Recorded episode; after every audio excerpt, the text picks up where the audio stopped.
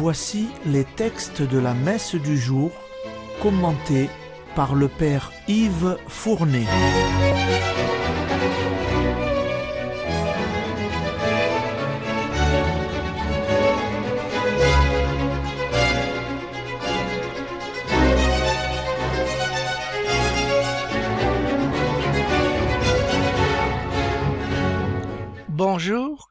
Chers auditeurs et auditrices de Radio Maria. Aujourd'hui, c'est le vendredi de la deuxième semaine du temps ordinaire année paire. La première lecture est la suite du livre de Samuel. Il s'agit toujours des démêlés de David avec le roi Saül. Ce dernier veut en finir avec lui et il le poursuit en tout lieu pour le trouver et le tuer. C'est la fureur de sa jalousie. Mais voilà qu'un jour, la situation se retourne et Saül va se trouver, pour ainsi dire, aux mains de David. Écoutez la lecture. Lecture du premier livre de Samuel. En ces jours-là, Saül prit trois mille hommes choisi dans tout Israël, et partit à la recherche de David et de ses gens en face du rocher des Bouquetins. Il arriva au parc à moutons qui sont en bordure de la route. Il y a là une grotte où Saoul entra pour se soulager. Or, David et ses hommes se trouvaient au fond de la grotte. Les hommes de David lui dirent Voici le jour dont le Seigneur t'a dit Je livrerai ton ennemi entre tes mains, tu en feras ce que tu voudras. David vint couper furtivement le pan du manteau de Saoul. Alors le cœur lui battit d'avoir coupé le pan du manteau de Saoul. Il dit à ses hommes que le Seigneur me préserve de faire une chose pareille à mon maître qui a reçu l'onction du Seigneur. Portez la main sur lui, qui est le Messie du Seigneur. Par ces paroles, David retint ses hommes. Il leur interdit de se jeter sur Saoul. Alors Saoul quitta la grotte et continua sa route. David se leva, sortit de la grotte et lui cria Monseigneur le roi. Saoul regarda derrière lui. David s'inclina jusqu'à terre et se prosterna. Puis il lui cria Pourquoi écoutes-tu les gens qui te disent David te veut du mal? Aujourd'hui même, tes yeux ont vu comment le Seigneur t'avait livré entre mes mains dans la grotte. Pourtant, j'ai refusé de te tuer, je t'ai épargné et j'ai dit, je ne porterai pas la main sur mon Seigneur le roi, qui a reçu l'onction du Seigneur. Regarde, Père, regarde donc, voici dans ma main le pan de ton manteau. Puisque j'ai pu le couper, et que pourtant je ne t'ai pas tué, reconnais qu'il n'y a en moi ni méchanceté, ni révolte. Je n'ai pas commis de faute contre toi, alors que toi, tu traques ma vie pour me l'enlever. C'est le Seigneur qui sera juge entre toi et moi. C'est le Seigneur qui me vengera de toi, mais ma main ne te touchera pas. Comme dit le vieux proverbe, des méchants sort la méchanceté. C'est pourquoi ma main ne te touchera pas. Après qui donc le roi d'Israël s'est-il mis en campagne? Après qui cours-tu donc? Après un chien crevé Après une puce? Que le Seigneur soit notre arbitre, qu'il juge entre toi et moi, qu'il examine et défende ma cause, et qu'il me rende justice en me délivrant de ta main. Lorsque David eut fini de parler, Saoul s'écria Est-ce bien ta voix que j'entends, mon fils David? Et Saoul se mit à crier et à pleurer. Puis il dit à David, Toi tu es juste, et plus que moi, car toi tu m'as fait du bien, et moi je t'ai fait du mal. Aujourd'hui tu as montré toute ta bonté envers moi. Le Seigneur m'avait livré entre tes mains, et tu ne m'as pas tué. Quand un homme surprend son ennemi, va-t-il le laisser partir tranquillement?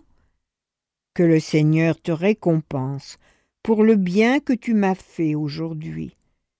Je sais maintenant que tu régneras certainement et que la royauté d'Israël tiendra bon en ta main.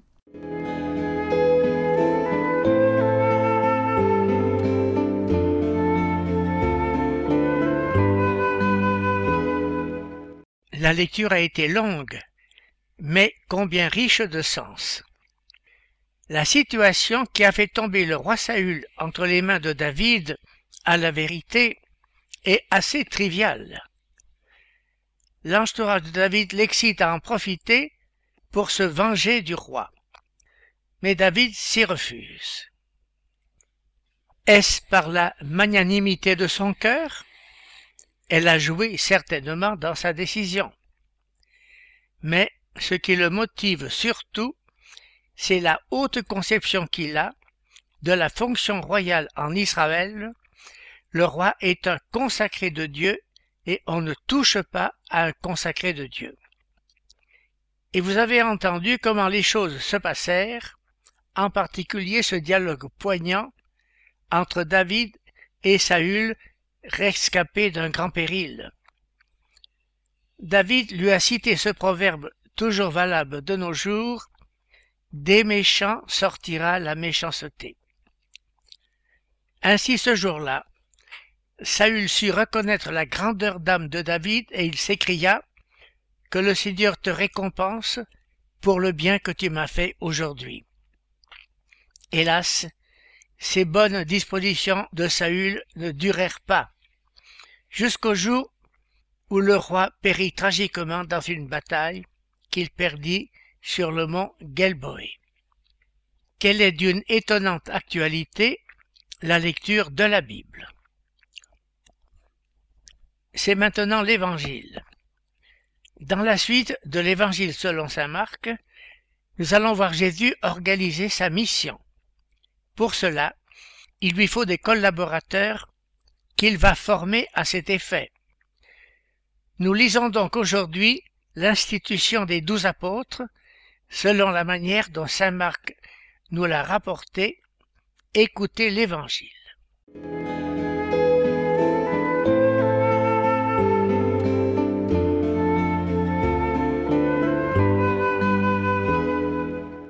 Évangile de Jésus-Christ selon Saint Marc. En ce temps-là, Jésus gravit la montagne, et il appela ceux qu'il voulait. Ils vinrent auprès de lui, et il en institua douze, pour qu'ils soient avec lui, et pour les envoyer proclamer la bonne nouvelle, avec le pouvoir d'expulser les démons. Donc il établit les douze. Pierre, c'est le nom qu'il donna à Simon, Jacques, fils de Zébédée, et Jean, le frère de Jacques, il leur donna le nom de Boanerges, c'est-à-dire fils du tonnerre. André, Philippe, Barthélemy, Matthieu, Thomas, Jacques, fils d'Alphée, Thaddée, Simon le Zélote, et Judas Iscariote, celui-là même qui le livra.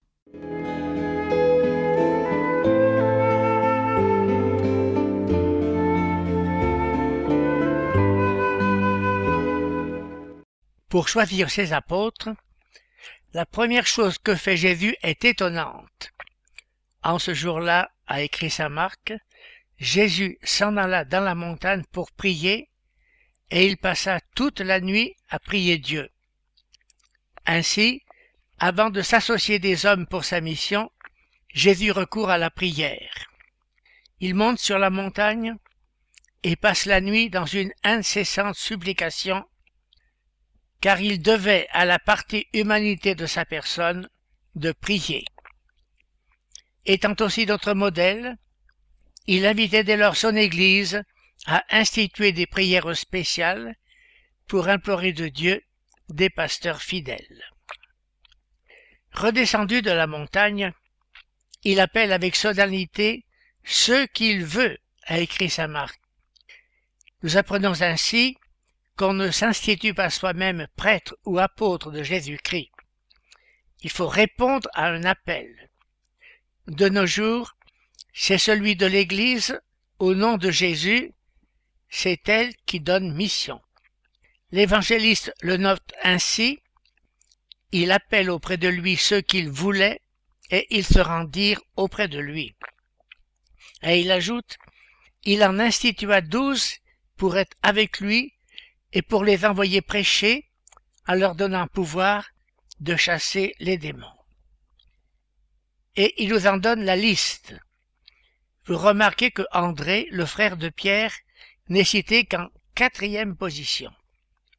Avant lui sont nommés Jacques et Jean, auxquels Jésus donne le surnom de fils du tonnerre, probablement à cause de leur ardeur impétueuse.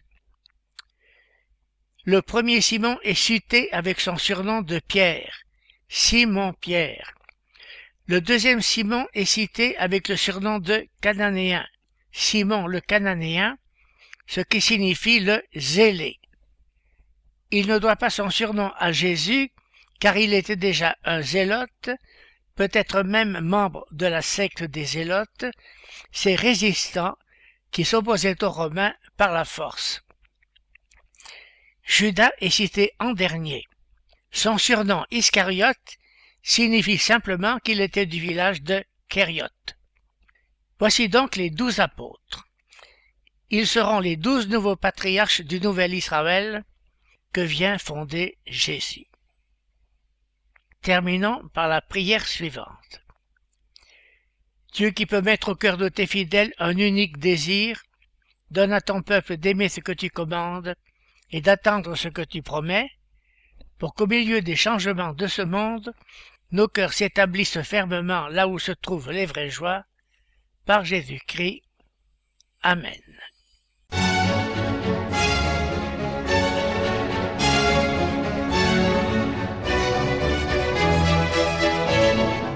Vous venez d'entendre les textes commentés par le Père Yves Fournet.